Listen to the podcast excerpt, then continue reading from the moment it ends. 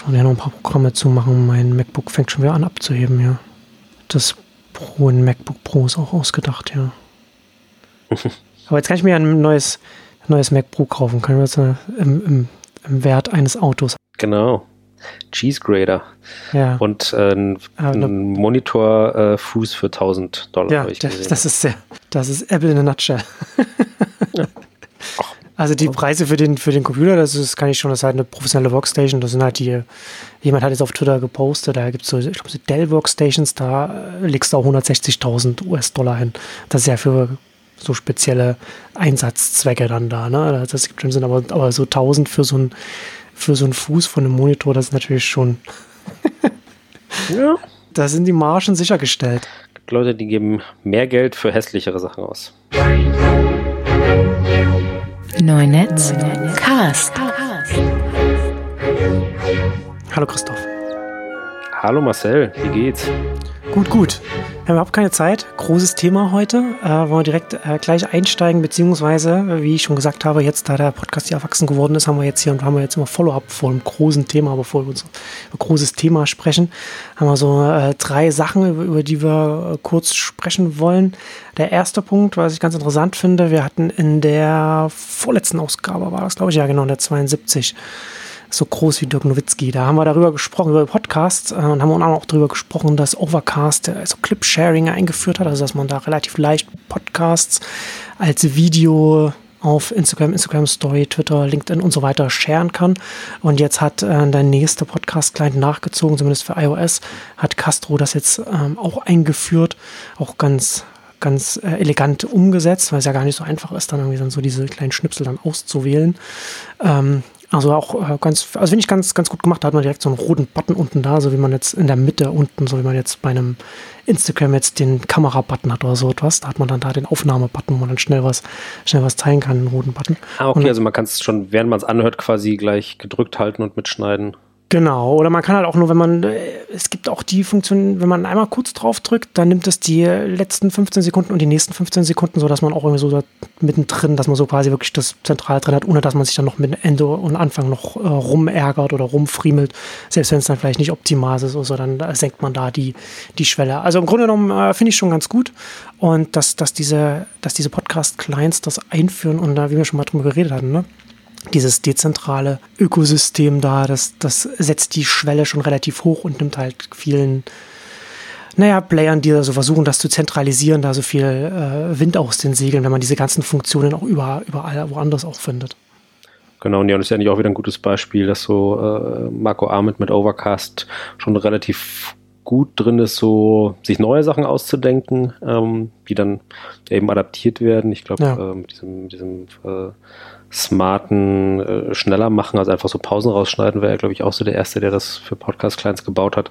Dann wird es nachgebaut, ähm, was ihn, glaube ich, auch jetzt in dem Fall wahrscheinlich nicht sehr ärgert, weil ihm geht es ja auch tatsächlich eben äh, nicht nur um, um Overcast und um seine App und äh, sozusagen Alleinstellungsmerkmale, sondern ihm geht es ja tatsächlich, ähm, sagt er zumindest und äh, glaube ich ihm da auch tatsächlich drum, eben dieses Ökosystem, wie du sagst, zu, zu stärken und Möglichkeiten zu geben, den, den Leuten Dinge da zu teilen, unkompliziert und Leute auf gute Podcasts aufmerksam zu machen und auf gute Stellen in Podcasts. Und da hilft das natürlich tatsächlich enorm, so eine gewisse Viralität dann zu ermöglichen. Ja, stimmt, genau. Im Gegensatz zu den Instagram Stories und den Snapchat Stories ist das hier eher was, wo man sich dann, wo er, wo er sich dann darüber freut, dass er da kopiert wird. Äh, nächster Punkt im Follow-up. Mir ist äh, im Nachgang erst aufgefallen, habe ich mich ein bisschen drüber geärgert. In der, in der 73 hatten wir über Katharina Barley, die jetzt in, äh, zur EU, glaube ich, wechselt. Weiß nicht, ob sie, ob sie das noch, ob sie das geschafft hat bei der Wahl, keine Ahnung. Ich glaube schon, aber als Spitzenkandidatin.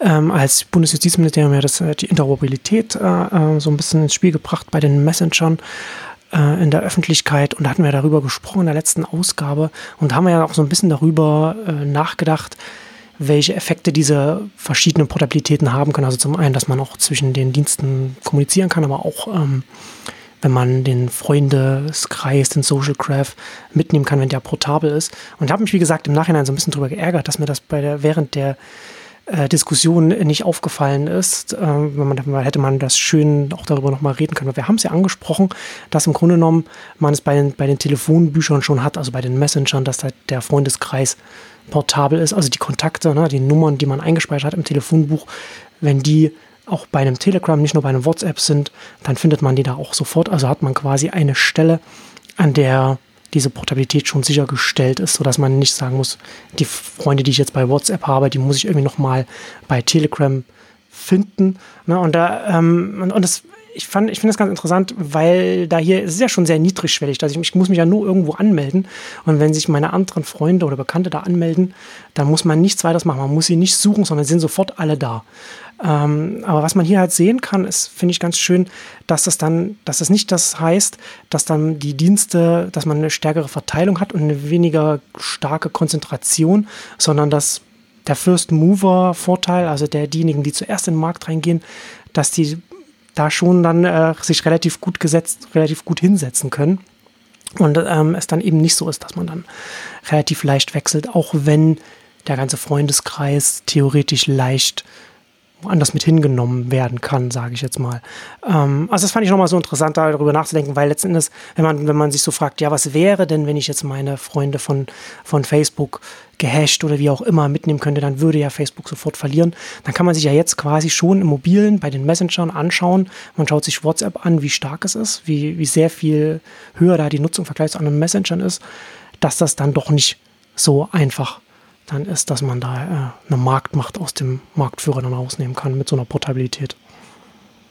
Das stimmt, also es passiert auf alle Fälle nicht von, von selbst oder damit automatisch.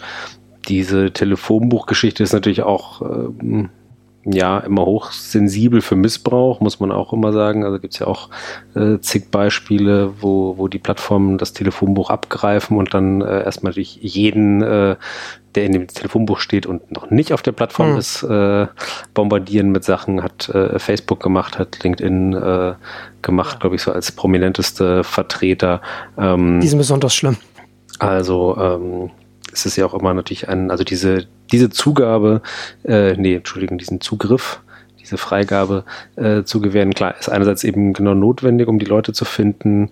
Gleichzeitig ist es auch echt immer das, wo ich es am allerlängsten zögere, weil ich denke so, oh no, ähm, ich habe keinen Bock, ähm, ja, eben man will ja vielleicht auch gar nicht unbedingt, dass alle Leute ähm, wissen, immer auf welcher Plattform man ähm, ist. Man will eben auch wiederum die, die da nicht sind, äh, dass hm. die dann im Namen der Plattform gespammt werden und sagen, hey, Christoph Koch ist jetzt bei LinkedIn, komm du doch auch. Und das dann äh, 800 Mal. Also es ist die ganz optimale Lösung ist es, glaube ich, auch nicht. Aber es existiert zumindest schon mal, das stimmt. Ja, und interessant, eigentlich nach DSGVO verboten darf eigentlich nicht mehr angeboten werden, darf nicht mehr so, dass man, na, normalerweise muss ich ja zustimmen, dass du meine Telefonnummer dann irgendwie Telegram mitteilst, so dass Telegram uns beide dann verbinden kann oder, oder WhatsApp ja. oder wer auch immer.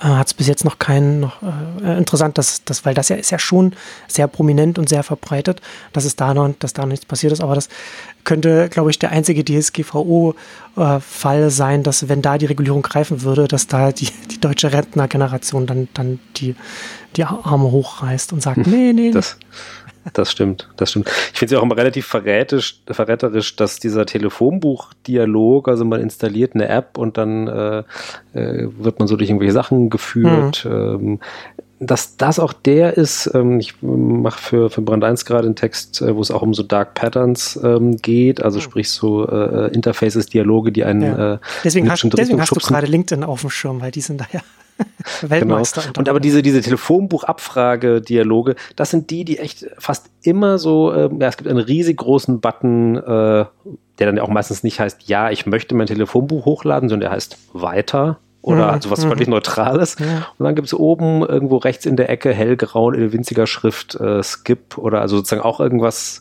aber es wird einem überhaupt nicht äh, deutlich gesagt, möchtest du dein Telefonbuch hochladen, ja oder nein, sondern so ein bisschen bitte hier drücken, nicht keine Fragen stellen. Und ähm, das ist ja immer, finde ich, schon so ein Zeichen, ja, dass es eben nicht, ähm, dass es eben nicht unbedingt eine freie Entscheidung ist und eben, ja, wie gesagt, auch natürlich äh, absolut auch im Interessen der, der Plattform ist, eben zu sagen, bevor wir irgendwas äh, unternehmen, bevor du irgendwas nutzen kannst, äh, wäre es uns sehr, sehr wichtig, dass du uns erstmal dein Telefonbuch hochlädst. Und äh, ja, wie gesagt, das ist natürlich tatsächlich immer, finde ich, schon so ein, so ein auffälliges, auffälliges Zeichen. Ich habe auch noch ein Mini, ein Mini-Follow-up zu unserer äh, Mobilitäts-E-Scooter-Folge. das war, glaube ich, die allererste gemeinsame, wenn ich mich richtig erinnere. 71. Oder die zweite. Ähm, nee, die erste war die mein, 70. Die, aber die hast, die hast du wahrscheinlich verdrängt, weil es da ums Ober um die Oberrechtsrichtlinie geht. Ja, Gott, ja, stimmt. Die traurigste, die traurigste Folge. Ähm, aber die, äh, das Urheberrecht wird uns ja heute auch noch ein bisschen nicht begleiten. Nee, ich war in äh, Lissabon und da ist tatsächlich schon der E-Scooter-Wahnsinn ja. ausge, ausgebrochen. Also ich habe sie nicht alle äh, gezählt oder identifiziert, aber ich ähm, so Bauchgefühl, sechs, sieben verschiedene Anbieter, ähm, Lime, Hive, Flashbird, so die ganzen großen Namen. Ich glaube noch einer, den ich noch nicht kannte, Voy. Ähm, ja, Voy ist aus Schweden, die sind ähm, relativ gut ah, dabei, ja. Und ähm, genau, standen alle, standen alle in großen, in großen Mengen rum, beziehungsweise lagen in irgendwelchen Bahnböschungen. Äh, ähm, und ich konnte da tatsächlich auch, weil ich einen Lime-Account hatte, mir ähm, einen holen. Ist lustig, wird natürlich überwiegend von Touristen genutzt. Wird zwar einem vorher gesagt, äh, du brauchst einen Helm. Natürlich hat niemand einen Helm auf, ähm, hm. weil woher, woher soll der auch kommen? Also ähm, das wäre natürlich tatsächlich äh, eher was für den regelmäßigen Pendler, der sagt, ich benutze das Ding jeden Tag, ich kaufe mir einen Helm und, und nehme den schon, äh, nehme den schon mit. Aber ansonsten ähm, fahren da alle fröhlich ohne.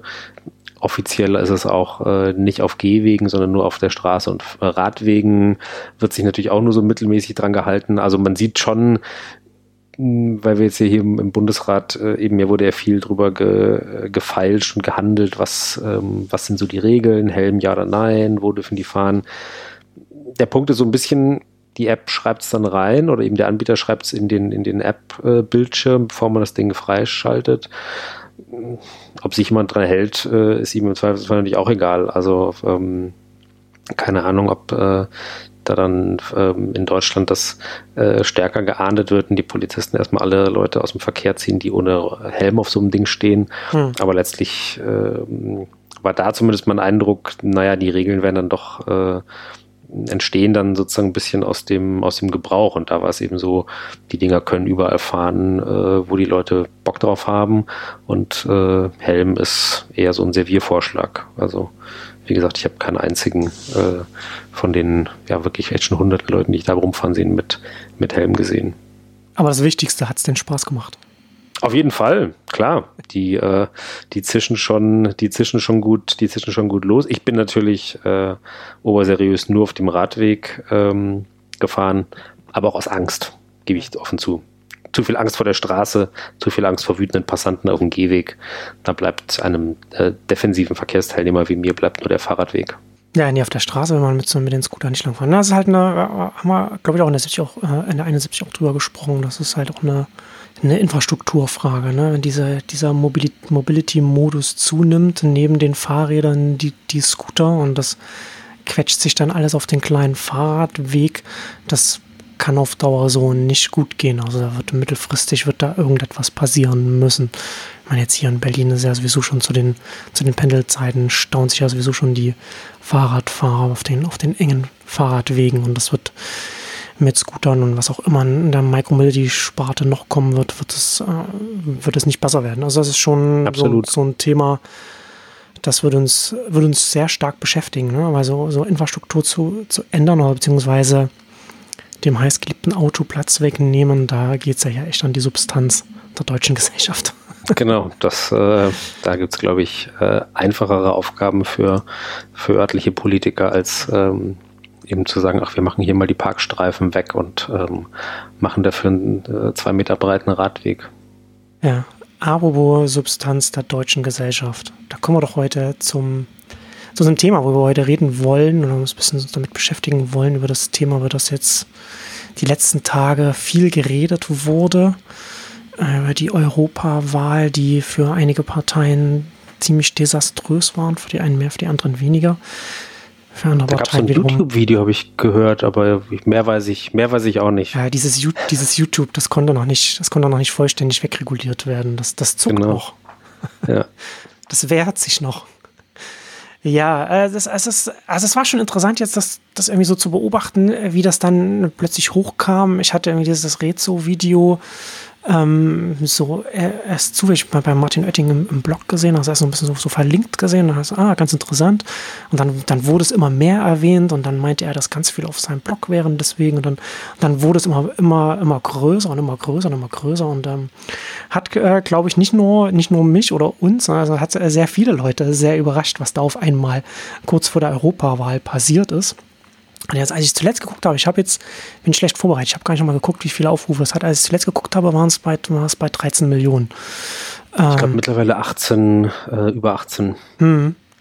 Ah, das ist schon, das ist schon äh, eine Hausnummer. Ich glaube, was haben wir so Tagesthema, nämlich so auf äh, irgendwie Zuschauerzahlen von 5, 6 Millionen oder so etwas. Ich finde es, ich finde es sehr, sehr interessant, was da hier gerade passiert ist, weil wir hier in Deutschland ja ganz lange über die letzten, weiß ich nicht, 10, 11, 12 Jahre, fand ich es schon immer ein bisschen frustrierend, nicht nur die Digitalisierung, also den Wandel von Wirtschaft und Gesellschaft zum Digitalen hin zu begleiten, sondern auch indem man diesen, diesen, diesen Wandel sieht und sich damit beschäftigt und sieht, okay, das wird wichtig, das kommt in die Gesellschaft rein, ist ein wichtiges Zukunftsthema. Man gleichzeitig dann auch sieht, wie eine CDU, also die, die Unionsparteien, die jetzt 13 Jahre an der Regierung sind, also jetzt auch nicht erst seit gestern, in all der Zeit dieses Thema, man muss einfach so einfach verschlafen haben oder beziehungsweise keinen Bock hatten, da irgendetwas zu machen. Also wir können also Breitbandausbau und so weiter, können wir, können wir darüber reden. Und wenn Regulierung kommt, dann kommt eben, was wir vorhin schon gesagt haben, Urheberrecht, Leistungsschutzrecht, Netzsperren, äh, dieses Netzdurchsetzungsgesetz und so weiter, diese, diese ganzen schwierigen Themen. Und gleichzeitig bei jeder Wahl hat es gefühlt keine Rolle gespielt. Aber das, mhm. war, das war immer so ein bisschen so das Frustrieren, das mit zu beobachten, dass das äh, irgendwie diese Themen gar nicht irgendwo in der Gesellschaft debattiert werden, auch nicht, nicht ankommen, weder in der, in der Öffentlichkeit noch dann an der Wahlurne.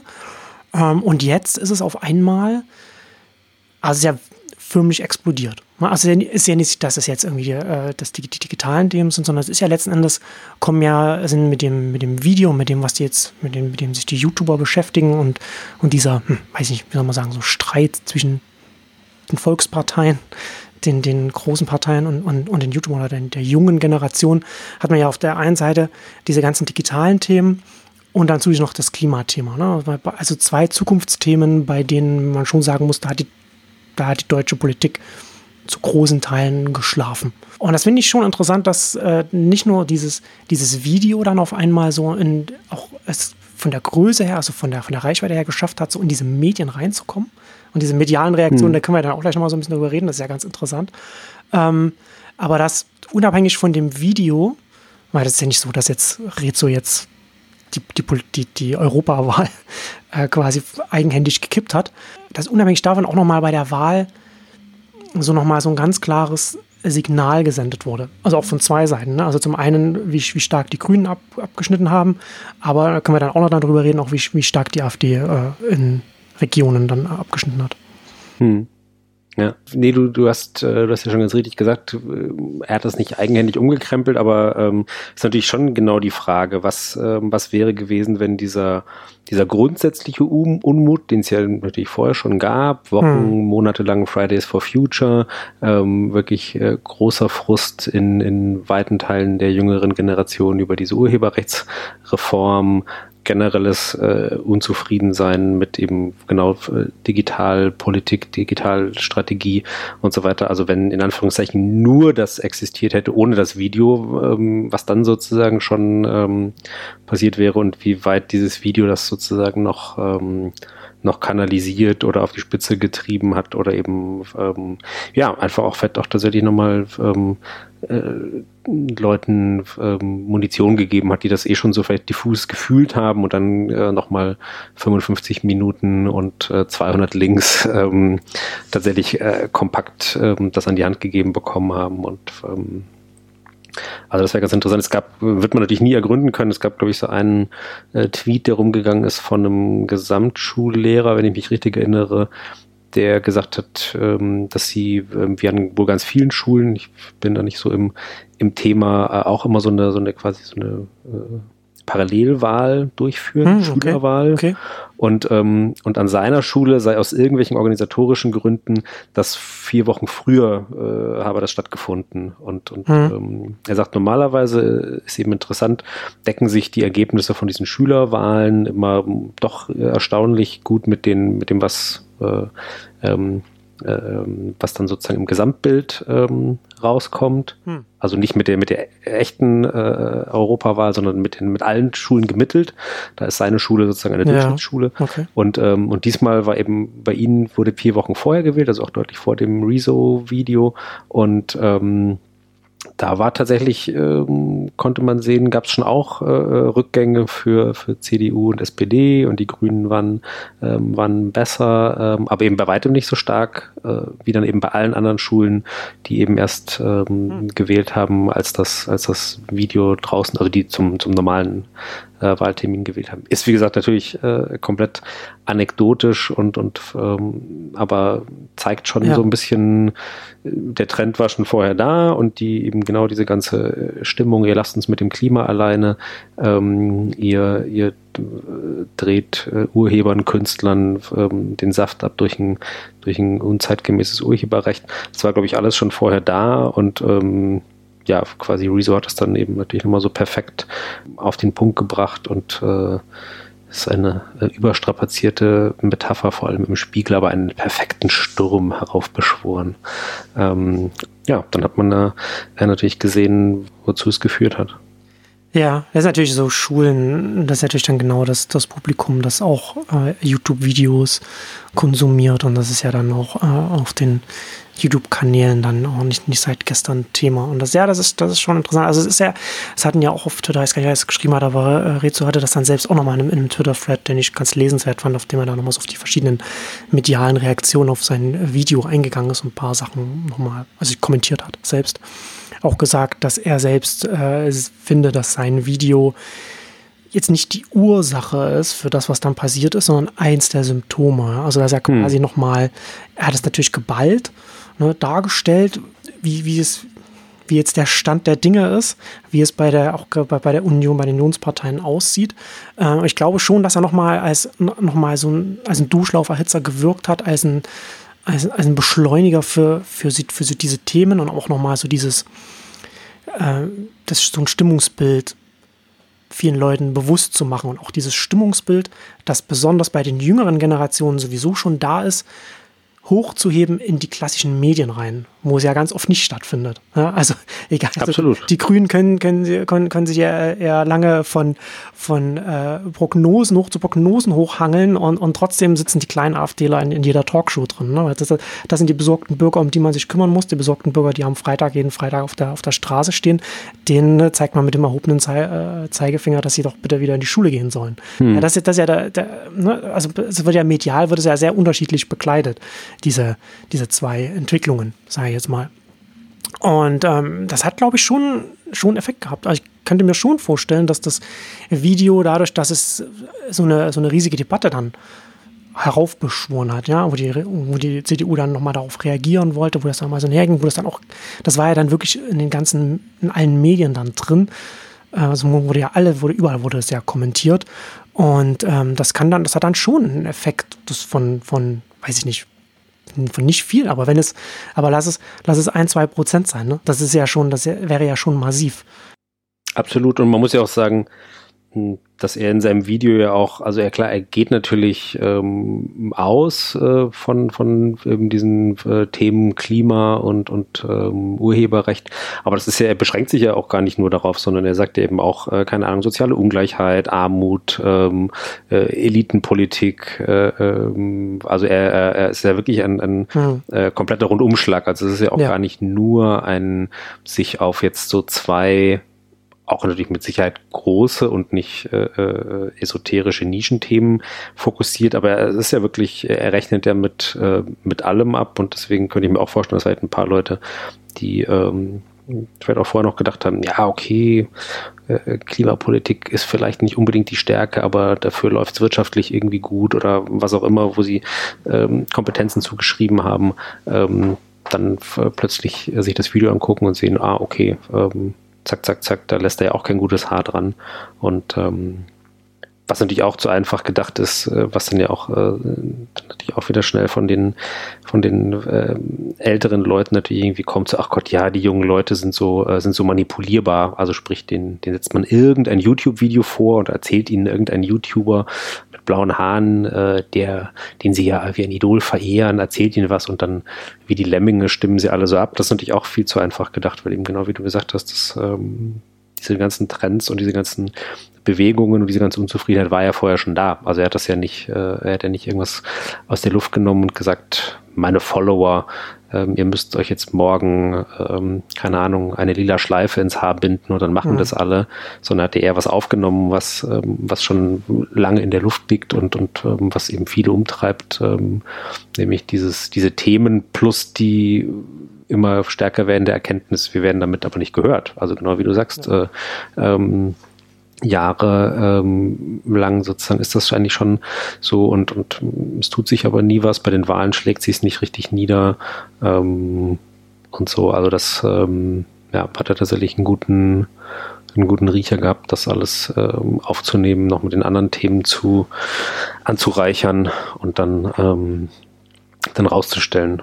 Auch ja. natürlich in der massiven Länge, was ja auch ähm, tatsächlich ein ein wichtiger Faktor, glaube ich, natürlich auch war, dass das nicht so ein Tweet äh, irgendwie war oder ein launiger Facebook-Post von irgendjemandem, sondern einfach ein einstündiges Video mit 200 äh, Quellen. Das kann man jetzt auch nicht einfach so wegwischen. Nee, das war, ähm, das war massiv. Ja, er hatte, hatte quasi äh, die Lupe so lange drauf gehalten, bis es sich angezündet hat, wenn man es vielleicht so zusammenfassen will. Ja, das ist, das, das ist ja das Interessante, ne? Also gerade wenn man über das, über das Format redet und das ist ja dann auch, wo wir dann auch zu diesen, zu diesen Reaktionen von Politik und auch von, von den klassischen Medien kommen. Das kam ja vollkommen von der Seite rein, völlig unerwartet und hat dann eine Wucht entwickelt, die man so in Deutschland noch nicht gesehen hat medial. Ähm, und das ist ja schon interessant. In der Woche vor der Wahl dieses Video zu veröffentlichen, wie du schon sagst, eine knappe Stunde, ich glaube 55 Minuten oder so war, ist es, glaube ich, lang. Und diese 200 Quellen, also wirklich aufwendig produziert, recherchiert, auch wenn da nicht hundertprozentig alles stimmt, es ist doch sehr, äh, sehr fest gewesen, sehr gut gewesen von den Quellen her, sehr gut rausgearbeitet und sehr umfangreich. Und wie du schon sagst, nicht nur die großen Themen, was wir jetzt gesagt haben, so Urheberrecht, Digital und, und Klima, sondern natürlich auch so, was ich ganz interessant fand, ähm, auch Interview-Schnipsel von äh, Jung und Naiv zum Beispiel mit drin, von dieser Drogenbeauftragten der, der Union, die überhaupt keine Ahnung von dem Thema hat, für das sie beauf die Beauftragte ist, hm. was, was da sehr deutlich geworden ist. Und das natürlich, das hat ja schon mal so, dieses Interview für sich allein hat ja jetzt nicht diesen, diesen, die, diese Wirkungsmacht da entfaltet von, von Thilo Jung, das Interview, aber in diesem Kontext von diesem Video drin, diesen Schnipsel da noch drin zu haben, ne? also diese, in diesem ganzen Rundumschlag, ne, das ist natürlich dann schon ein ganz schöner Hammer. Und ähm, dadurch, dass es dann so eine Reichweite hatte und die Union sich genötigt fühlte, darauf zu reagieren, ne, das finde ich ja ganz interessant, weil ich weiß nicht, ich, ich mich würde halt interessieren, inwiefern ihm klar war, was er da, was er da potenziell Explosives gemacht hat. Weil wenn hm. das auch nur annähernd äh, eine Ebene erreicht, an der die Partei sich genötigt fühlt, darauf zu reagieren, hat sie schon verloren, weil sie so kurz vor der Wahl nicht angemessen auf so etwas reagieren kann, eben wegen der Masse. Wegen der Masse der Vorwürfe, wegen der Masse der Quellen, wegen der Länge des Videos kannst du nur punktuell auf irgendetwas eingehen oder du machst dann halt keine ein elfseitiges PDF, das niemand liest oder so. Ne? Also, also alles egal, wie du darauf reagierst, du verstärkst nur noch die Aufmerksamkeit auf das Video selbst. Klar, also eigentlich ein klassischer Streisand-Effekt. Äh, also viele Redaktionen sind, glaube ich, erst in dem Augenblick draufgegangen, als dieses Rumgeeier losging. Äh, Im der Amtor jetzt was, gibt es da jetzt ein Video oder nicht? Dann müssen sie wieder zurückrudern. Dann melden sich natürlich auch alle, äh, natürlich wieder alle zu Wort. Ähm, äh, quasi Krisen, da ist dann jeder, der sonst Bundestrainer ist, ist dann äh, Politik-Krisenberater und weiß, wie es besser geht. Also aber eben die, die ganze Diskussion hat sich ja dann auch erst in den Folgetagen ähm, ähm, entfacht und äh, es wäre interessant zu wissen, wie viel von den äh, 18 Millionen Views eben erst natürlich ausgelöst worden sind, äh, weil irgendjemand keine Ahnung, in den, äh, in den Tagesthemen äh, eben dann von dieser äh, Philipp Amthor-Video kommt jetzt doch nicht ähm, oder äh, in der Heute-Show äh, oder in was für einer quasi äh, ähm, äh, in was von einem Bericht über äh, das ganze Spektakel drumherum eigentlich erst von dem Video erfahren hat. Also das ähm, hm. zumindest in der älteren Zielgruppe dürften die wenigsten ähm, irgendwie sagen, ach so, nee, klar, äh, Rezo habe ich, äh, hab ich abonniert oder das ist mir dann in meinen, in meinen Recommendations reinge, äh, reingeflattert, habe ich mir angeguckt, sondern die haben das äh, natürlich zuerst ähm, irgendwo in der FAZ gelesen, äh, in den Fernsehnachrichten gesehen und dann vielleicht, äh, keine Ahnung, zum, zum Enkel gegangen, äh, mach mir mal das YouTube-Video von dem Typen an. Ja, also ich finde das, ich das sehr faszinierend, ähm, weil das natürlich dann auch zu gewissen Reaktionen geführt. Ich hatte es ja vorhin schon gesagt, ähm, dass das wirklich Hinz und Kunst das äh, kommentiert, es kommentiert. Ich war dann, wir waren dann äh, jetzt wieder ein paar Tage in Brandenburg im, im Garten. Da hatte, da hatte mein, mein Schwiegervater noch die, da hat er die wie heißt das, die, die, was ist das, die Märkische Oder-Zeitung, also so die Brandenburgische Regionalzeitung. Ne? Also, und ich fand es ganz interessant, dass da, da war auch dieses Kommentar zu, zum Ausgang der Wahl und auch so ein und auch äh, auf das Video. Und natürlich kann ein Printjournalist nicht über dieses Video schreiben, ohne im Nebensatz zu, äh, zu schreiben, dass da natürlich nicht alles stimmt, was in dem Video auch vorkommt. Äh, also das, ich fand das sehr interessant, wie viele, wie viele Faktenchecks da über dieses Video ausgekippt wurden. Ne? Weil wenn man sich mal angenommen, ein Politiker, der sich zur Ruhe gesetzt hat, schreibt jetzt eine Brandschrift, 100 Seiten, äh, rechnet vielleicht auch einer, der aus der Union ausgetreten ist oder, oder ein SPD oder wer auch mal rechnet mit der, mit der Union ab, jetzt nach äh, 10 plus Jahren, 13 Jahren, wie gesagt, in der Regierung, wie, wie, wie sie stehen und macht quasi inhaltlich genau das Gleiche, was Rezo mit seinem Video gemacht hat. Ja? Auch mit Quellen und allem so weiter. Das würde vielleicht, je nachdem, wie populär der, derjenige, diejenige wäre, würde das dann rezensiert werden im FAZ-Feuilleton und so weiter. Aber kein Journalist würde sich, äh, keine, keine, keine Zeitung würde sich hinsetzen und würde sagen, jetzt machen wir mal einen, einen ganzseitigen Faktencheck davon, was da jetzt alles stimmt und was da nicht stimmt und sezieren das mal. Oder wenn wir das erwähnen, weil jetzt diese Brandschrift da jetzt äh, diese, die von auf einmal ganz stark gelesen wird, erwähnen wir das in unserer Regionalzeitung nur mit dem Nebensatz. Stimmt aber nicht alles, was da in diesem Büchlein drin steht. Das, also das würde, na, ich, finde dieses, ich finde dieses Gedankenspiel äh, sehr gut, um, um da so ein Gefühl dafür zu bekommen, wie mit diesem Video medial umgegangen wurde.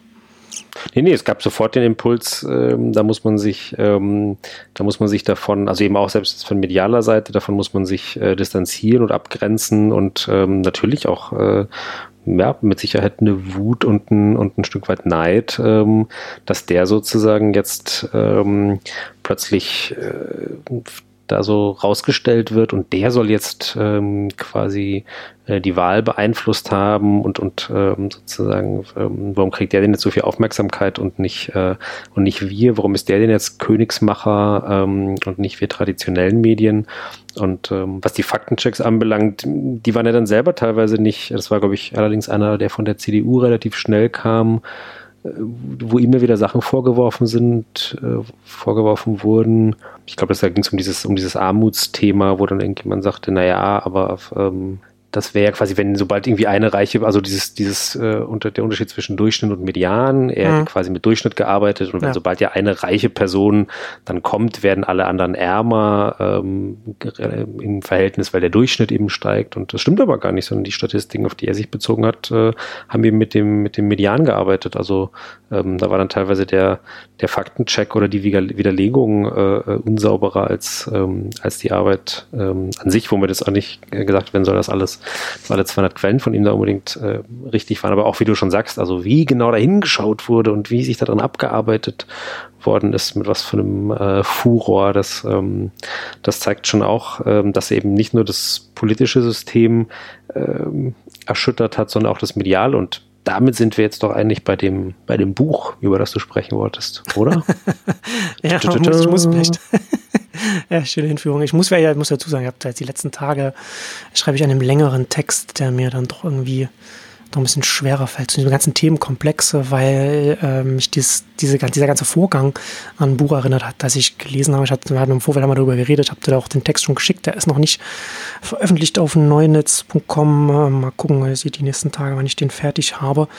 Ähm, ich fand das nämlich ganz interessant. Ich habe äh, letztes Jahr bin ich auf das, also vor, vor anderthalb Jahren oder so bin ich auf ein Buch gestoßen von einem ehemaligen Medienanalysten der CIA, auch nicht, auch was, auch was einem nicht, was man als Satz, den man nicht jeden Tag sagt, äh, von, von Martin Guri. Und das war sehr oder ist ein sehr interessantes Buch, heißt äh, The World of the Public and the Crisis of Authority in the New Millennium. Ist jetzt äh, Ende 2018 nochmal in einer neuen Version rausgekommen, in der er sich dann auch mit Trump beschäftigt. Aber dieses Buch, wie gesagt, 2014 erstmals rausgekommen, nimmt schon sehr viel vorweg, was, was dann passieren sollte. Also zum einen die Trump-Wahl, Brexit ähm, und, und andere Geschichten. Und äh, was ich an dem Buch interessant finde, ist, dass es viele Protestbewegungen nimmt oder viele, viele Dinge, die in den letzten Jahren passiert sind und sie miteinander verbindet. Also hast in den USA Occupy Wall Street, du hast die Tea Party, du hast äh, Proteste in Spanien, die ich damals gar nicht so mitbekommen habe, die ich dann erst im, auf dem Buch dann äh, darüber gestoßen bin, auch, auch in Israel und da hast auch eben auch den arabischen Frühling und der verbindet das alles miteinander, indem er sagt, durch die, durch Social Media, durch das Internet können sich Menschen auf einmal miteinander ähm, koordinieren, kommunizieren, was jetzt erstmal an sich nichts Neues ist, aber dadurch können sich Bewegungen hochschaukeln und äh, dann von da auf die Straße gehen und dann da Dinge verändern, was auch wiederum nichts Neues ist. Dann haben wir ja, so haben wir jetzt ja ist jetzt, äh, ist jetzt auch, ne, also ob das jetzt so Glacier ist oder anderes, haben wir ja auch die seit zehn Jahren oder so äh, reden wir darüber und beschäftigen uns damit. Aber was Guri macht, ist, dass er da eine Verbindung zieht wie diese Bewegungen nicht nur zustande kommen, sondern mit welchem Ziel sie dann auch antreten und vor allem auch, wie die etablierten äh, äh, Institutionen, gegen die sich diese Bewegungen richten, wie die dann darauf reagieren. Also hast du zum einen diese, diese Öffentlichkeit, die sich dann online formiert und dann von dann da auf die Straße schwappt oder beziehungsweise auf die Straße geht und dann sich online verstärkt, dann werden es immer mehr. Äh, und diese gegen beste ein bestehendes System auf die Straße gehen, gegen Diktatoren oder, oder gegen Regierungspolitik und sagen, da gibt es irgendeinen Missstand und da, den, den finden wir blöd. Ja, ne? Also das ist auch ganz oft auch aus einem, aus einem Bauchgefühl heraus auch mehr. Also sehr Bewegungen, die, wenn sie ein Ziel haben, dann eher ein diffuses Ziel haben. Also ganz oft mhm. ist der Beweggrund ein Dagegen und nicht ein, ein dafür. Und dann ist gerade, er beschreibt es im Buch ganz schön, dass man, dass das, das natürlich dann auch gerade in Spanien gab es dann, die Regierung war völlig aufgelöst, hat sich dann mit den, mit den, äh, mit den äh, Demonstranten dann zusammengesetzt oder wollte dann eine Lösung finden, auch in Israel und so weiter. Also, also es ist sehr schön, wie er das dann aufzeigt, dass es dann, dass es dann ganz schwer auch für diese, für diese Demonstranten dann ist, überhaupt zu argumentieren, was sie über, warum sie überhaupt auf der Straße sind. Das wird dann ganz oft eher, eher diffus, dass man sagt, äh, für, weiß ich nicht, mehr Chancengleichheit oder für, weiß ich nicht, zahlbare Wohnungen, äh, aber wie, aber wie man da hinkommt oder sowas, ist dann da gar nicht drin. Ist das, und das, was ich jetzt, die Beispiele, die ich jetzt genannt habe, sind schon sehr viel zielgerichteter, als es ganz oft ist. Und ich meine, wer ab und an mal die Online-Hölle namens Twitter besucht, kennt das ja, ne? Also da ist ja, wird, wird, es schwappt online ganz oft das hoch, worüber man sich aufregt. So und dagegen ist äh, irgendwie etwas, was die Leute auch reizt, irgendwie so, dass, dass auch mehr Reaktionen irgendwie hervorruft. Und das finde ich schon, ich würde jetzt nicht komplett alles unterschreiben, wie er das, wie er das jetzt sagt und was ich jetzt so beschreibe, weil es ja schon eine Frage ist, ist das jetzt ein Momentzustand oder ist das jetzt ein Zustand, in dem sich unsere äh, Gesellschaft für immer befindet?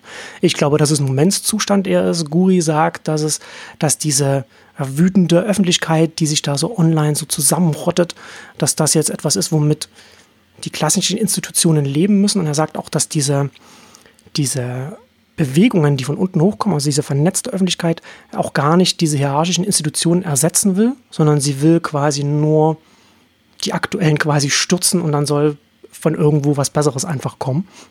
Hm. Ähm, interessant fand ich in dem Buch, wie gesagt, zum einen, dass er, dass er diesen Nihilismus rausgestrahlt, also, also sichtbar gemacht hat. Ich hatte, also ich, mir war damals schon bei dem arabischen Frühling, war mir damals schon, ich fand das damals ganz interessant oder beziehungsweise auch ein bisschen frustrierend, wie die Rolle von Twitter und Facebook da in der öffentlichen Debatte zum Teil abgetan wurde. Weil natürlich waren die als Werkzeuge der Organisierung extrem wichtig, also dass man sich verabredet und so weiter. Aber die sind ja nicht, die, Ur die Ursache ist natürlich die Unzufriedenheit mit der Diktatur gewesen. Aber es konnte dann erst passieren, weil über diese Online-Werkzeuge dann auf einmal eine ganz schnelle Organisation stattfinden konnte. Also ganz schnell, jetzt gehen wir auf die Straße, dann gehen die ersten und dann äh, wird das ganz schnell viel größer. Klar. Aber es hat natürlich gut in die Erzählung von diesen äh, äh kalifornischen Tech-Companies gepasst. Ja, genau. Wir, äh, wir machen die Welt äh, a better place, ist ja so ein äh, beliebter Spruch und dann eben guckt nur den arabischen Frühling, den haben wir ja quasi äh, möglich gemacht und wir bringen Demokratie überall hin. Ähm, was dann danach dann eben passiert ist, da, also genau dann quasi eben diese konstruktive Phase, das hatte dann keinen mehr so richtig interessiert. Genau, das ist ja dann, das war das dann, was mich dann, was mich dann auch die nächsten Jahre beschäftigt hat, was das bedeutet. Ja, also das erstmal durch, durch diese Online-Organisation der Massen, also durch diese, diese Vernetzungsmöglichkeiten da Veränderung hervorgerufen werden kann. Aber dass, wenn jetzt die Veränderung ansteht, dann hat dann ja wieder ein ganz anderer Prozess einsetzt. Ja, das ist ja dann, und das geht ja dann auch gar nicht so, dass man, und zumindest heutzutage geht es noch nicht so, weil, weil da noch gar nicht irgendwelche weiß ich nicht, Online-Werkzeuge da sind, dass man als Gesellschaft, Öffentlichkeit irgendwie konstruktiv an dem arbeitet, was dann mal sein soll. Also in Form von Ägypten dann die künftige Regierungsform, wie das alles mal ausschauen soll. Ähm, also das war, das war schon etwas, was mich beschäftigt hat, weil diese, also erstmal das, die, wurde die Veränderung auf der Straße vorgerufen und dann ist man wieder nach Hause gegangen und hat dann quasi die oben wieder machen lassen, bis man dann wieder unzufrieden war und wieder auf die Straße gegangen ist. Ähm, und er sagt, also Guri sagt dann äh, letzten Endes, dass äh, die Regierung also, und die Institutionen, also die klassischen Hierarchien, das ist Center, also im Mittelpunkt dann äh, quasi, ähm, dass die damit leben müssen, dass es jetzt eine Öffentlichkeit gibt, die alles in Frage stellt und schnell wütend wird und schnell Veränderungen will, gleichzeitig aber nicht weiß, was sie eigentlich möchte. Das war, also ich fand das schon interessant, zum einen dieses, dieses dagegen, das er rausgestrichen hat, was, er, was ich aber auch interessant fand, und das hat er auch aufgezeigt, ist, wie Politiker ähm, darauf reagieren oder diese gestandenen Institutionen darauf reagieren. Also er hat zum Beispiel auch ein anderes Beispiel, bringt er auch, macht er auch ganz schön, er zeigt halt auch schön auf, wie, wie Forscher und Akademiker früher mal wahrgenommen wurden, vor vielen, vielen Jahrzehnten. Nur, dass man, dass man ganz leicht, dass man eine, eine quasi eine absolute Wahrheit in der Bevölkerung relativ akzeptiert hat. Ja, es ist halt jemand, der kennt sich aus, ein Experte, der sagt es was und dann ist das so. Während heute dann die Leute sofort da, da sitzen, irgendwas in Google eintippen und gucken, na, überprüft das mal. Ich lese das mal nach. Äh, und man ist sehr skeptisch und dann hat, äh, er bringt ein Beispiel, ich weiß gar nicht mehr, was das war. Da sind dann Forscher, dann hatten sich auch abgesprochen, äh, was sie öffentlich über ihre Forschungsergebnisse sagen und dann gab es einen, und dann sind sie mit einem, mit einem Blog, also mit jemandem, einem ganz normalen Menschen, der einfach ein bisschen Zeit in seiner Freizeit hatte äh, sich hingesetzt hat, einen Blog gemacht hat zu dem Thema und das dann getrackt hat und, und verfolgt hat und dann aufgezeigt hat, dass dann alles gar nicht so richtig war, wie es sein sollte. Lange Rede, kurzer Sinn. Guris These ist, dass eine Autorität, ob das jetzt ein Diktator ist oder, oder eine demokratisch gewählte Regierung oder jetzt ein Forscher, dass das sehr viel eher angenommen wird oder dass das angenommen wird, dass es akzeptiert wird als die einzige Wahrheit, was, was, was von diesen Stellen kommt, wenn es keine Gegenstimmen gibt. Ne, deshalb ist zum Beispiel in autoritären äh, Regimen wichtig, dass da die Presse kontrolliert wird und so weiter. Ne? Also merkt man vielleicht dann auch so den, den CIA-Hintergrund, von, von dem er dann kommt. Und er sagt, mit, mit Online, mit Social Media ist das an keiner Stelle mehr so. Es gibt immer Gegenstimmen. Es gibt zu allem Gegenstimmen. Also es gibt ja. immer, es gibt immer äh, eine, man, man wird, es gibt so nichts online, wo man nur eine Meinung findet oder eine Position. Man findet immer zu allem auch eine Gegenposition. Hm. Und das vernichtet Autorität, so wie sie oder, oder, Wahrheitswahrnehmung, würde ich vielleicht sagen, wie man es in der Öffentlichkeit im 20. Jahrhundert kannte. Das ist heute jetzt sehr viel dialektischer, würde ich vielleicht sagen.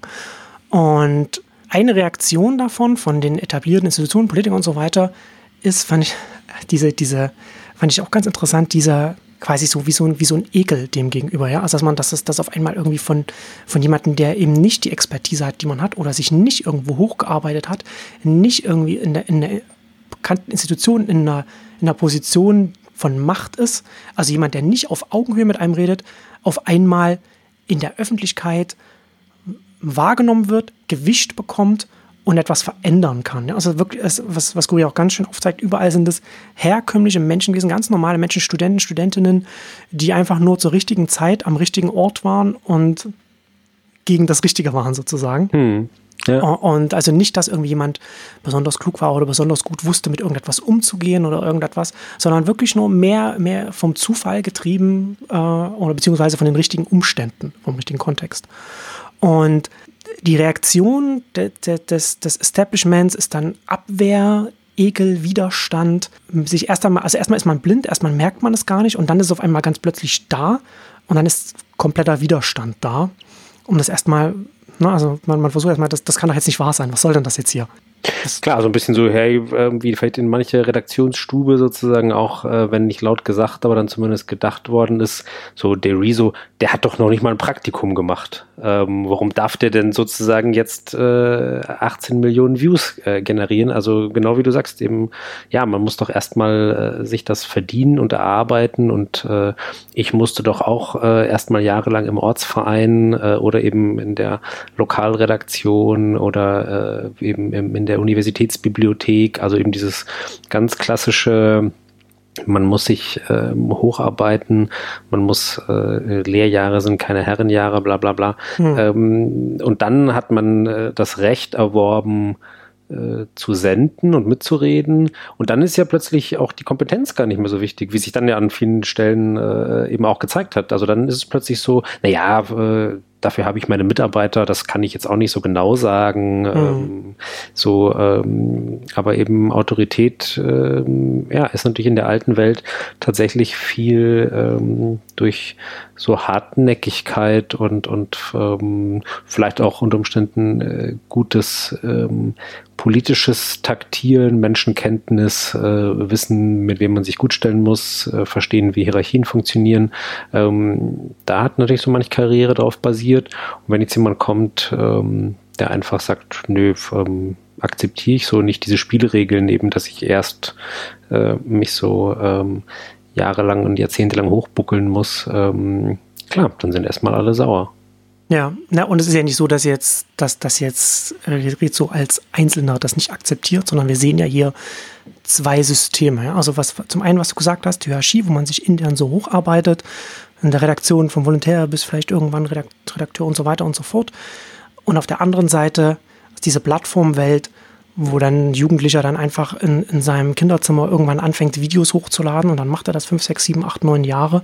Und dann, und wenn er gut ist, dann hat er, dann ist er irgendwann an einem Punkt, an dem jetzt eben diese populären, diese prominenten YouTuber sind, hat sich dann über mehr in so einem, in so einem Wettstreit, in einem Wettbewerbsumfeld hochgearbeitet. Also nicht, dass das dann irgendwie, dass dann da, dass da nur objektiv Besten hochkommen, aber es ist ein ganz anderer, ganz anderer Weg an die Öffentlichkeit, an die große Reichweite hin.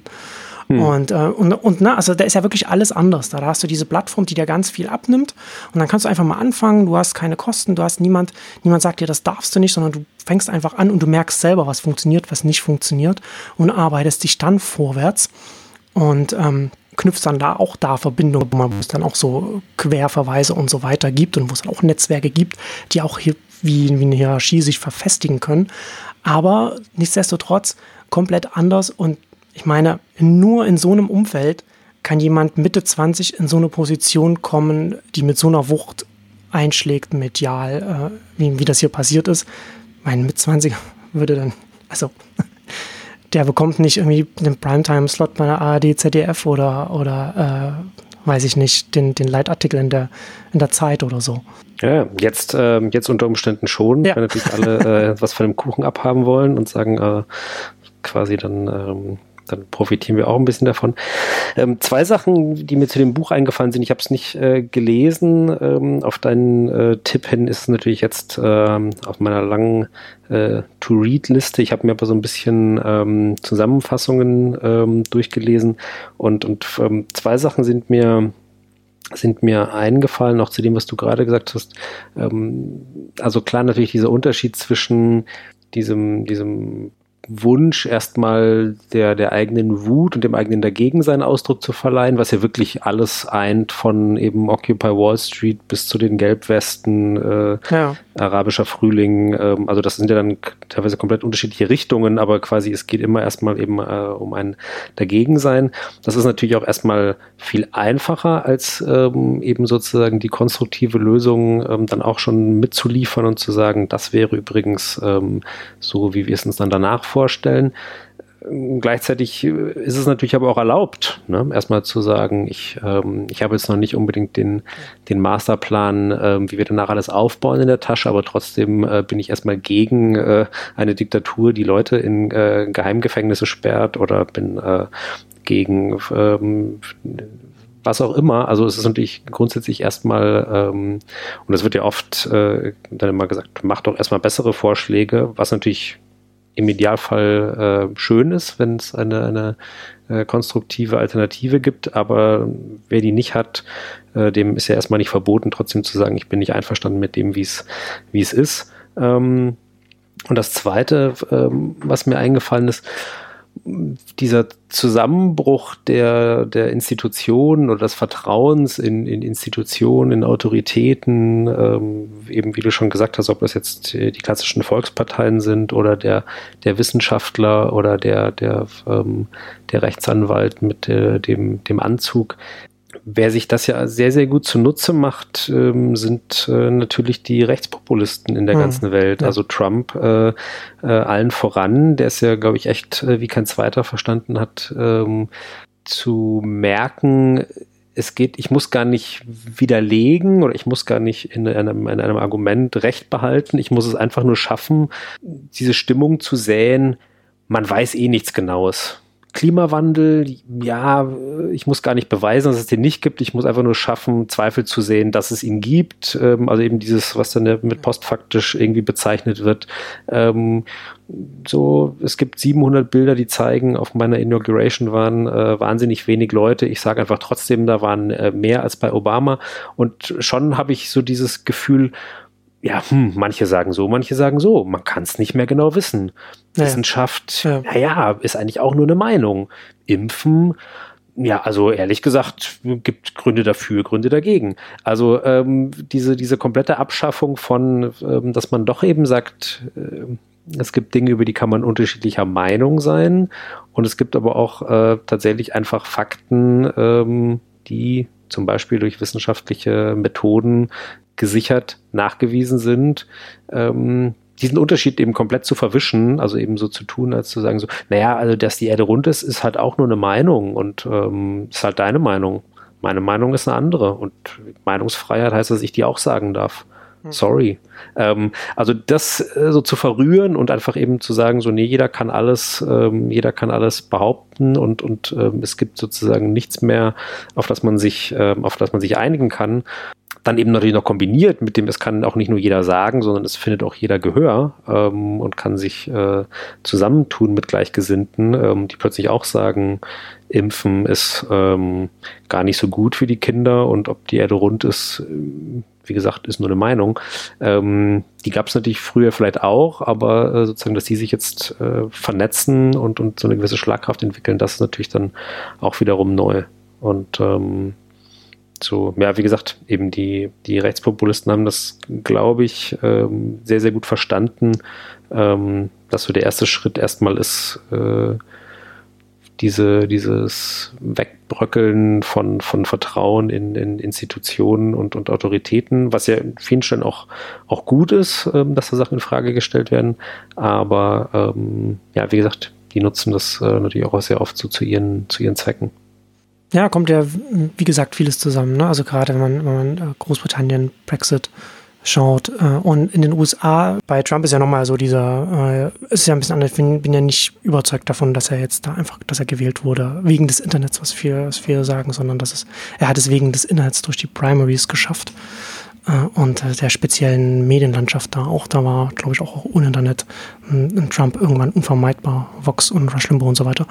Ähm, aber Jetzt, wenn wir jetzt zum Beispiel jetzt auch hier äh, in den USA schauen, ich hatte ja vor kurzem auch mal, na, was heißt vor kurzem, ich glaube Anfang des Jahres war es, habe ich Neuen jetzt auch nochmal darüber geschrieben, über Ocasio-Cortez, die da hochgekommen ist und die quasi die andere Seite der Medaille dann auch in den USA ist, von diesen neuen Politikern, die auch diese diese Online-Werkzeuge nutzen und dann eine ganz andere Kommunikation mit der Öffentlichkeit dann auch über diese Wege machen. Und das hat, das kann halt positiv wie auch negativ sein. Ne? Also es, es, wird dir wahrscheinlich irgendwie mir positiv gegenüber einer Ocasio-Cortez eingestellt, negativ eher gegen Trump gegenüber. Und hierzulande ist es ja auch genau das Gleiche, ne? was du schon gesagt hast, die Rechtspopulisten. Da haben wir ja die AfD, die sehr gut dieses, dieses dagegen spielen kann, auch diese Bauchgefühle mit bespielt und auch diese, ne, diese Ressentiments, äh, die, die man auch äh, bedienen kann, also was so Fremdenfeindlichkeit und alles angeht. Und ähm, ich finde es ja interessant bei dieser Europawahl, dass wir zum einen mit den Grünen so die, die, die so ein starkes Ergebnis eingefahren haben und, zum, und gleichzeitig in den ostdeutschen Bundesländern so die AfD so massiv stark gewesen ist. Hm. Ähm, das, das hängt beides zusammen. Ne? Das sind beides Parteien, die zum einen eine, auch eine Kommunikation haben, die auch online ansprechend ist oder beziehungsweise die besser funktioniert als von den anderen. Ähm, und bei der AfD ist natürlich noch extremer da dieses, dass man da dieses Emotionale auch mitspielt und diese, die, die online, sagen, einfach sehr viel, einfach sehr viel besser nutzt. Interessant finde ich in dem Zusammenhang, ne? also das, was Guri so beschreibt, da passt die AfD natürlich auch perfekt mit rein, ne? wie so die Tea Party in, in den USA, also auch die AfD hier, so was man da, dass man da diese, diese bestimmten Leute dieses dagegen auch einfach abholen kann und dann auch in politische Währung dann umsetzen kann.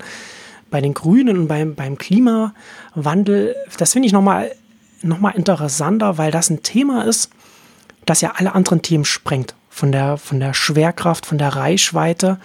Und das ist ja schon das Thema, das maßgeblich die Fridays for, also nicht maßgeblich, dass die Fridays for Future Bewegung antreibt und das auch die jüngeren Generationen, das bei den jüngeren Generationen natürlich völlig nachvollziehbar an vorderster Stelle steht, wo ja auch die ganze Wissenschaft bei Ihnen auf der Seite ist, weil das ja dann schon, weiß nicht, wie ich das sagen soll, das ist ja schon nochmal was, da ist man, da ist man zwar auch diffus gegen das, was jetzt die Politik macht oder was sie nicht macht, was sie machen sollte, wo, was, sie, was sie verschläft, aber gleichzeitig ist es, ist, es ein, ist es ein Thema, wo man auch ganz klar sagen kann, da weiß man, was passieren muss. Und ähm, das, das treibt einen an. Also ich, ich, ich bin halt gespannt, wie das die nächsten Wahlen. Es kann ja sein, dass wir dieses Jahr noch Bundestagswahl haben. Ist ja nicht so abwegig aktuell. Ähm, das stimmt. da bin ich sehr gespannt, wie sich das auswirken wird, weil wir da schon gerade mit diesem, mit diesem Thema, das alles andere überschattet, das passt ja so perfekt rein in diese, in diese ganzen, in diese, in diese ganzen Online-Dynamiken, um das, das zu beschleunigen, also was sich selbst, was sich dann selbst so thematisch beschleunigt, dass das nochmal richtig stark an Fahrt aufnehmen kann. Das Einzige, was dem halt hierzulande entgegensteht, ist einfach die Demografie. Ne, das heißt, wir halt einfach, wir haben die, die, die jungen Generationen sind einfach in der Minderheit. Also nicht nur die, nicht nur die Erstwähler, sondern auch bis zu uns hoch. Ne? Also es sind ja, äh, ich, ich weiß gar nicht, wie genau die Aufteilung ist, aber Ü60 bist du dann, da bist du dann in der Mehrheit. Aber das ändert ja nichts daran, dass die Menschen, die jetzt Rentner sind oder ins Rentenalter kommen, auch Kinder und, und Enkel haben. Ne? Das, das ist ja nicht losgelöst voneinander.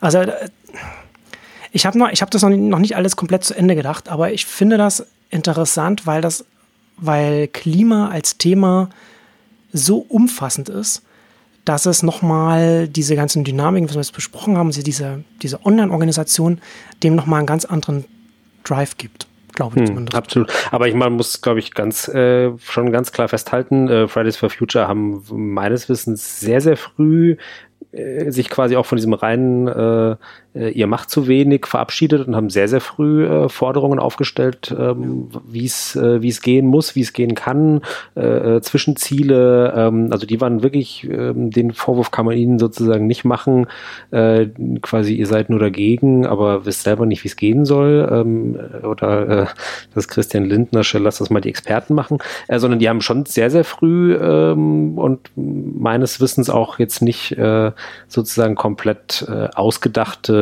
bitte übermorgen ähm, alle Kernkraftwerke äh, und Kohlekraftwerke abstellen und ähm, sozusagen jetzt nicht so ausgedachte, äh, so wäre es schön, sondern äh, durchaus realistische, zwar ambitionierte, aber eben auch äh, umsetzbare äh, Ziele, Meilensteine und so weiter gesetzt. Also sich eben äh, dann schon früh doch in so eine äh, konstruktive Debatte auch reinbegeben. Also den, den Vorwurf kann man ihnen, kann man ihnen da, glaube ich, kann man ihnen da, glaube ich, nicht machen. Mir ist noch ähm, in, in der Vorbereitung, als du mir von dem Buch erzählt hast, ist mir noch ein anderes Buch äh, eingefallen, an das mich das alles so ein bisschen erinnert hat. Ähm, und zwar, äh, du hast es auch gelesen, hast du gesagt, äh, Here Comes Everybody von Clay Shirky, hat mittlerweile auch schon äh, über zehn Jahre auf dem Buckel der ja auch vieles davon beschreibt. Ich glaube, er konzentriert sich ein bisschen weniger auf so diesen äh, eben Kollaps von, von Institutionen und dem Vertrauen in Autoritäten, sondern er, er äh, schaut mehr auf so dieses ähm, Gruppen bilden, Menschen organisieren sich, Menschen finden hm. sich zusammen. Also der Untertitel ist uh, The Power of Organizing Without Organizations.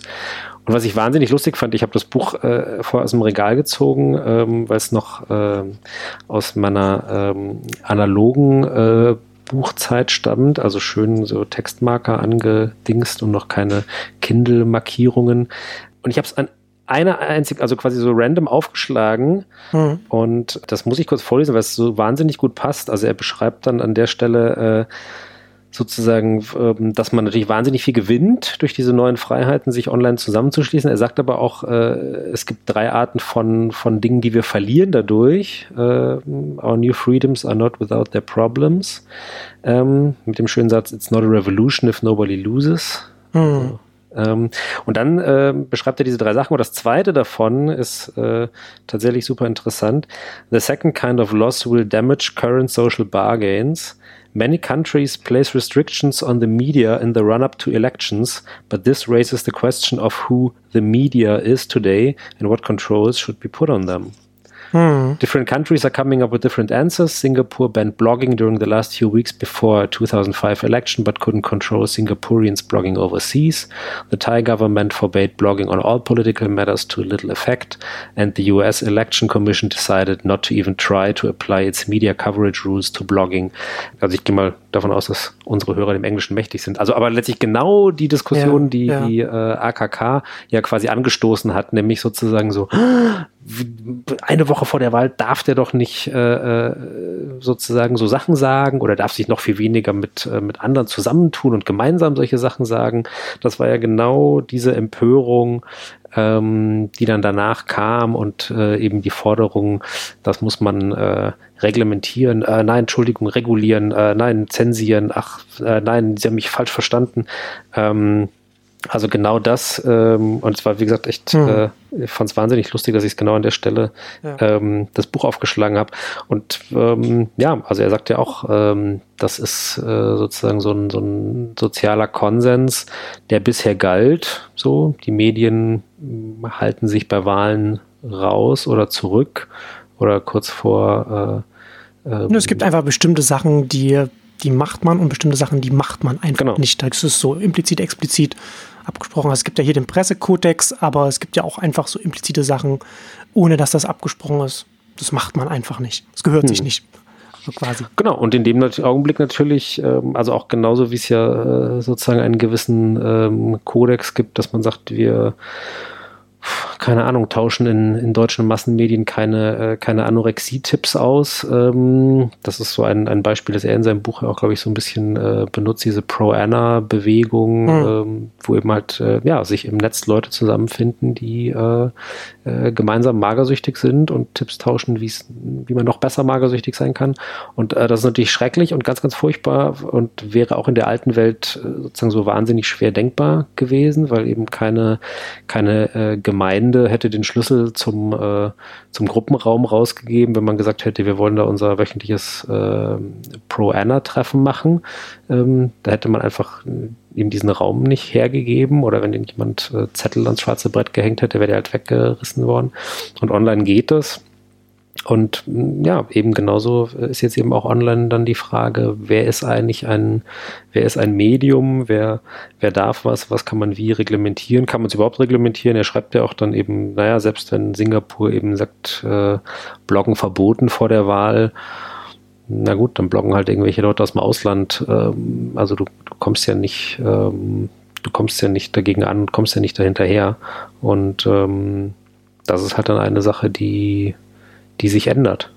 Ja, äh, gibt einfach Sachen, die kannst du schlecht verhindern. Ne? Also es ist halt ähm, sehr viel einfacher, sich mit, sagen wir mal, einer Handvoll oder zwei Handvoll oder drei Handvoll Redaktionen auf etwas zu einigen. Aber du kannst dich nicht mit tausenden YouTubern oder zehntausend Twitter-Nutzern oder Bloggern oder was auch immer auf irgendetwas einigen. Das ist also Privatpersonen, einzelne voneinander unabhängige Einheiten quasi, die bekommt man so nicht in, in einen Pressekodex, einen Online-Kodex rein oder sowas. Ne? Aber das ist ja letztendlich so ein bisschen das, was bei AKK so mitgeschwungen hat, dass man, hm. es hm. kann doch nicht sein, dass diese Benimmregeln, die wir jetzt, die wir jetzt analog on, äh, offline haben, die jetzt die letzten Jahrzehnte uns so gut hier uns auch als Union, das haben wir doch alles, alles, alles super, wie, das, wie das hier mit den Medien zusammen läuft.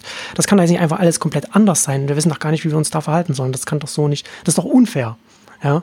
Ähm, aber na, also wie du schon sagst, ich finde ja Schörge finde ich ja super. Sehr, ich habe hab das Buch ja auch hier und äh, da ist ja immer also so viel angestrichen da in dem Buch, weil man Schörge quasi kann man kann man jeden zweiten Satz kann man zitieren. Da ist schade, dass er dann nach den zwei Büchern dann aufgehört hat, Bücher zu schreiben. Das ist ein bisschen, weiß nicht, was da was da heutzutage so macht. Ähm, aber auch Guri halt bezieht sich ja auch auf auf ihn und und äh, schreibt da auch darüber, dass ähm, man letzten Endes wenig dagegen machen kann. Ich würde, ich bin da ein bisschen also auf der einen Seite ja, stimmt das, auf der anderen Seite könnte, kann man natürlich einfach so die nukleare Option gibt es natürlich immer. Ne? Also wenn man nach China schaut, das finde ich bei, bei dem Buch von Google ein bisschen schade, dass er da nicht näher darauf eingeht. Also man kann halt einfach irgendwie China, was, was setzen da zwei Millionen Zensoren dann einfach da, die die ganze Zeit ganze Weibo dann mitliest, Weibo Sina da, also diese, also hm. der chinesische Twitter oder was auch immer dann halb automatisiert dann alles rausgefiltert wird. Ähm, also da bin ich auch mal interessant, in welche Richtung. Ne? Also wir, wir haben ja jetzt auch hier jetzt, ähm, Russland hat ja jetzt, da gibt es ja jetzt auch diese, diese, die entwickeln sich ja auch in die Richtung, dass sie da quasi ihr eigenes nationales Netz dann aufbauen wollen, wo sie dann auch nach außen alles kappen können, notfalls oder vielleicht komplett kappen oder so etwas. Da gibt es ja schon so Entwicklungen, ne? Äh, je, je, extremer man auch als, als Regierungsform äh, aufgestellt ist. Ähm, aber davon abgesehen, so in den demokratischen Ländern hier, ja, ich war mal auch vor, vor einigen Jahren, war es mal so, so, auf so einer Veranstaltung, da hat auch, war ein Grünpolitiker damals, der, da ging es damals um Wikipedia, äh, nee, nicht Wikipedia, um ähm, Wikileaks damals. Der meinte auf der Bühne, ähm, ja, da müssen wir mal darüber reden oder müssen wir mal darüber nachdenken, was wir hier quasi erlauben wollen und was wir nicht erlauben wollen oder was wir, was wir hier zulassen wollen. Und, äh, und ich dachte, das ist ja gerade nicht der Punkt. Der Punkt ist ja gerade, das Riesenproblem ist ja, dass hier Sachen passieren, die man nicht mehr so kontrollieren kann, wie man das früher mal konnte. So, ne? Also wo, wo, es, wo, sich, wo sich etwas geändert hat, wo es nicht mehr einfach so ist, dass, wie gesagt, ne, drei Handvoll Redaktionen, äh, fünf TV-Sender, so, das, das kann man als, auch als, als Medienaufsicht kann man damit anders umgehen oder auch mit 100 Radiosendern kann man anders umgehen als mit 10.000, 100.000 nationalen YouTube-Kanälen und noch ein paar Millionen internationalen mehr zum Beispiel.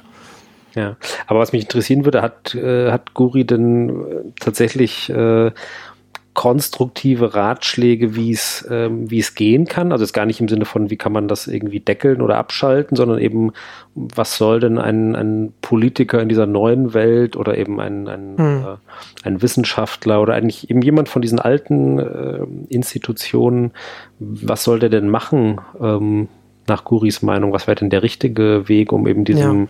diesem äh, ähm, Tribalism ist ja, glaube ich, auch ein Wort, das er öfter verwendet, wenn ich es richtig verstanden habe, oder halt eben so, genau, naja, dieser neuen Welt zu begegnen. Hat er da konstruktive Vorschläge? Na, was er erst einmal sagt, ist, er macht keine, macht keine Prognose, wo sich irgendwas hinbewegt, weil man das nicht, weil man das nur schwer machen kann. Und weil es einem auch zweifelsvoll schnell auf die Füße fällt. Also genau, genau. clever äh, zu sagen. Ja, aber was, das, ich finde das sehr sympathisch, was er gemacht hat. Ähm, er hat gesagt, worum es ihm geht, ist eine Darstellung der Ist-Situation. Also hm. das, das, das, das Jetzt, was jetzt gerade passiert. Und sein Beweggrund, äh, warum er das macht, ist, er macht sich Sorgen um die Zukunft der Demokratie. Also ob eine, ob eine Demokratie in diesem, diesem Spannungsfeld von diesen Bewegungen, die von einem dagegen getrieben werden und von, von alten Hierarchien, die nicht wissen, wie sie damit umgehen sollen, dass das dazwischen zerrieben wird. Er macht nicht so richtig Vorschläge, was man kann. Was er so ein bisschen sagt, ist, dass sich Politiker davon verabschieden müssen, Versprechen zu machen, die sie nicht halten können. Ne? Also dieses, hm. diese, diese Persilweis-Versprechen, die, die wir ja gewohnt sind. So, ne? Wie viele von den, von den Werbe, äh, äh, von den Wahlversprechen nehmen wir denn heutzutage noch ernst? Ne? Oder, also ich meine, war, war das da vorletz, vorvorletzte Wahl, irgendeiner Wahl, wo es um die, um die Höhe der Mehrwertsteuer ging, also ne, wo man halt wirklich auch an der, an der Zahl festgemacht hat. Und dann ist es beim, dann ist es beim, beim Koalitionsvertrag war das dann auf einmal nicht mehr Thema, dann ist was anderes dabei rausgekommen. Da kann man natürlich immer sagen, ja, ähm, man muss natürlich als Koalition einen Kompromiss und dann kann man nicht an irgendwas festhalten, aber was, welchen Wert haben dann die Wahlversprechen noch, wenn die sofort fallen, wenn es an die Regierungsbildung geht? Ja, also hm. was wählt man denn dann als Wähler? Also er macht das ja auch zum einen daran fest, dass die Öffentlichkeit und die Bevölkerung hohe Ansprüche hat an die Regierung, was auch ein bisschen damit zusammenhängt, dass die Regierungen selbst oder die Regierungen, die demokratischen Regierungen in der massenmedialen Welt auch selbst geglaubt haben, also so eine Hybris auch mit, mit sich getragen haben, dass sie gesagt haben, wir können alles. Also wir machen, hm. wir senken hier die Arbeitslosenquote auf 0% und machen hier Wachstum und sowas, Wirtschaftswachstum und äh, na, bringt als ein Beispiel, bringt äh, dieses, ähm, diese, die Stadt in Brasilien, Brasil heißt sie, glaube ich, Brasilia oder so, diese, diese, diese von oben geplante Stadt, die hm. man mitten in den ja. Dschungel reingebaut hat, diese riesen Monsterprojekte, die man im 20. Jahrhundert von oben, also top-down gemacht hat, und diese, diese völlige Selbstüberschätzung der Politik. In China macht man sie noch immer.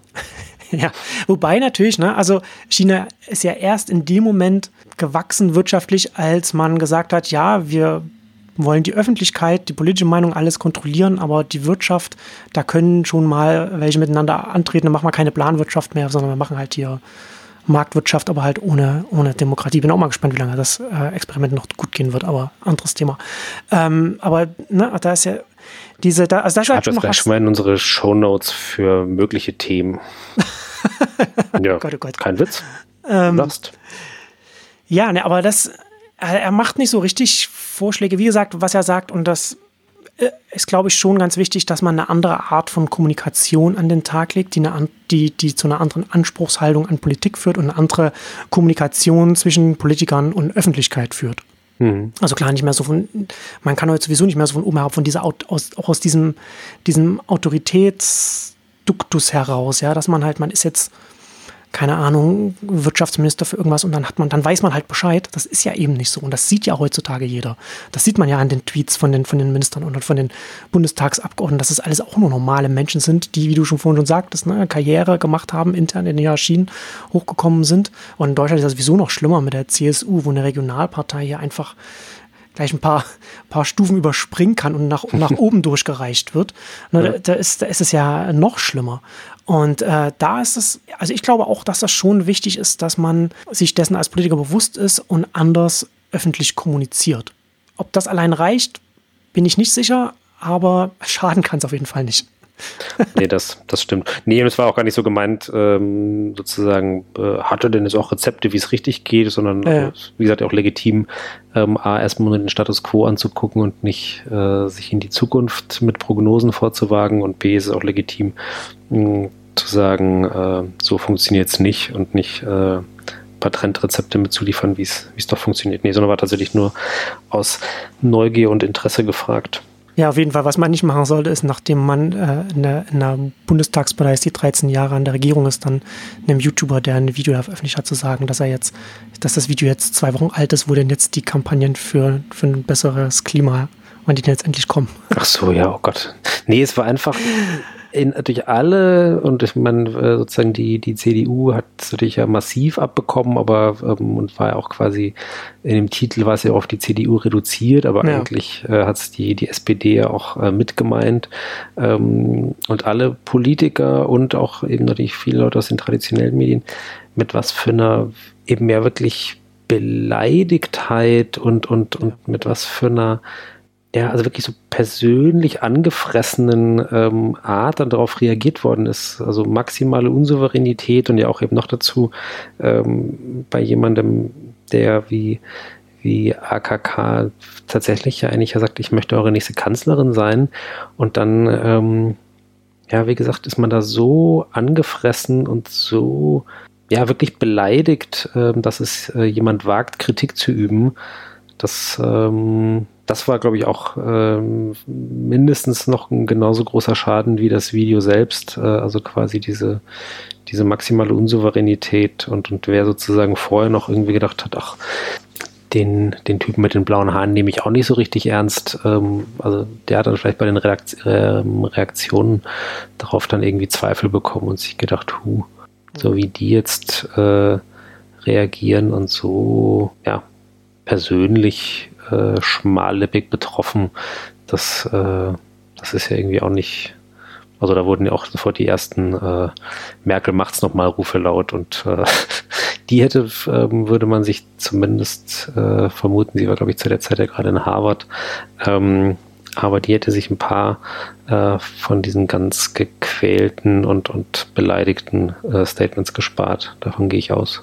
Naja gut, die spart sich ja sowieso alles. Also ist ja sehr, sehr passiv.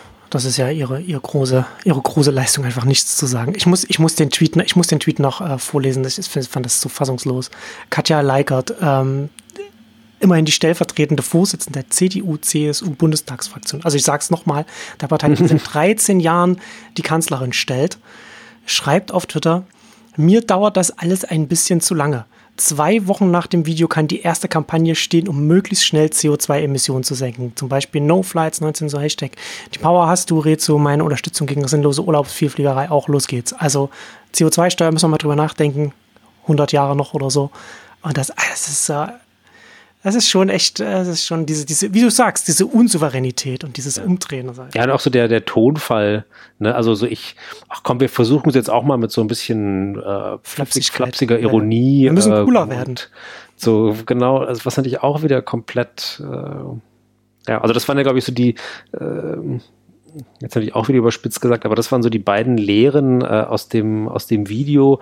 Ähm, ah, okay, wir müssen ähm, wir müssen auch uns einer cooleren, flippigeren Sprache bedienen und okay, fürs Klima müssen wir auch irgendwas machen. Also verlängern wir jetzt einfach mal diese äh, Elektroautoprämie für 2000 Euro, was in meinen Augen von sehr sehr vielen Methoden, äh, die wahrscheinlich aller bescheuertste ist, äh, äh, was fürs Klima zu tun, aber ähm, also eine symbolische Geste. Aber du hast, du hast die Flugtaxis vergessen, Christoph. Die Flugtaxis. Aber das waren die zwei, äh, das waren die zwei Reaktionen. Und okay, Flugtaxis. Aber die gab es doch auch schon vorher. Ja, aber die sind jetzt, ähm, die sind jetzt ganz nach vorne. Oder wurden die nochmal rausgekramt? wurden die, das habe ich gar nicht mitgekriegt, wurden die nochmal äh, hervorgeholt anlässlich. Ja, die äh, wurden jetzt nach der, nach der Klausurtagung und jetzt und Frank Thelen darf ja jetzt auch äh, bei, bei Dorothee Per jetzt da mit am Tisch sitzen als externe Stimme.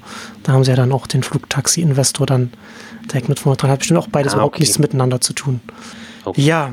Ja, gut. Aber das, ich, ich finde es schon schön, äh, wie gesagt, äh, nach, nach vielen Jahren der Frustration, in der sich in der deutschen Politik da so nichts getan hat, dass da jetzt so, so der Umbruch dann da äh, endlich angekommen ist. Das ist schon äh, gut und es kommt auch kein, kein keine Minute, keinen Tag zu früh. Ich bin halt nur gespannt, wo sich das dann, in welche Richtung das dann kippen wird. Aktuell sieht es ja ganz gut aus. Also ich bin da ja, meine Sympathien liegen da ja eindeutig eher bei den Grünen als bei, bei einer AfD oder sonst irgendetwas. Wenig überraschend. Da, ähm, bin, ich, da bin ich beruhigt, ähm, dass ich da keine Überraschungen, äh, dass mich da jetzt keine Überraschungen erwarten. Ähm, aber ja, wie du gesagt hast, äh, vielleicht dieses Jahr noch Bundestagswahlen. Und dann vielleicht eine grüne Bundeskanzlerin oder grüner Bundeskanzler, das wäre das wäre doch mal was, was, was da. Ich freue mich da schon auf die Bildberichterstattung zu dem Ganzen. Zweifelsfall wird da rechtzeitig wieder das, das Fähnchen, äh, das Fähnchen in den Wind gehängt. Wie gesagt, ich finde das alles ganz spannend und äh, sehr, sehr interessant, wie das jetzt so in diese, in die Mitte der deutschen Gesellschaft politisch, wie auch medial da so reingeschwappt ist. Und diese, diese Unsouveränität ist ja auch nicht nur bei den Politikern, sondern auch bei den, bei den Journalisten. Das äh, ich fand, fand, das ja durchaus ganz interessant, was da medial da so noch passiert ist. Ähm, diese, ähm, ja, und, und wie gesagt, diese Unsouveränität der Reaktion, das hat mich alles so stark dann an das, das erinnert, was ich bei Guri gelesen habe. Ich kann das, kann das Buch nur wärmstens empfehlen. Ist auch, glaube ich, gar nicht so lang, kann man immer nicht so genau sagen, wenn man es im Kindle gelesen hat. Äh, es liest sich auf jeden Fall ganz gut weg. Äh, er, er schreibt, schreibt ganz schön und äh, ist auch ganz, ganz witzig, wie er weder an den Eliten noch an den Bewegungen gutes Haar lässt. Ähm, ja, das ist, das ist nie, das ist nie verkehrt, wenn man sich mit allen, äh, mit allen Seiten ein bisschen anlegt. Ich danke dir auf alle Fälle für den, für den guten Buchtipp und äh, freue mich schon drauf. Und bis zum nächsten Mal. Tschüss. Tschüss, Marcel.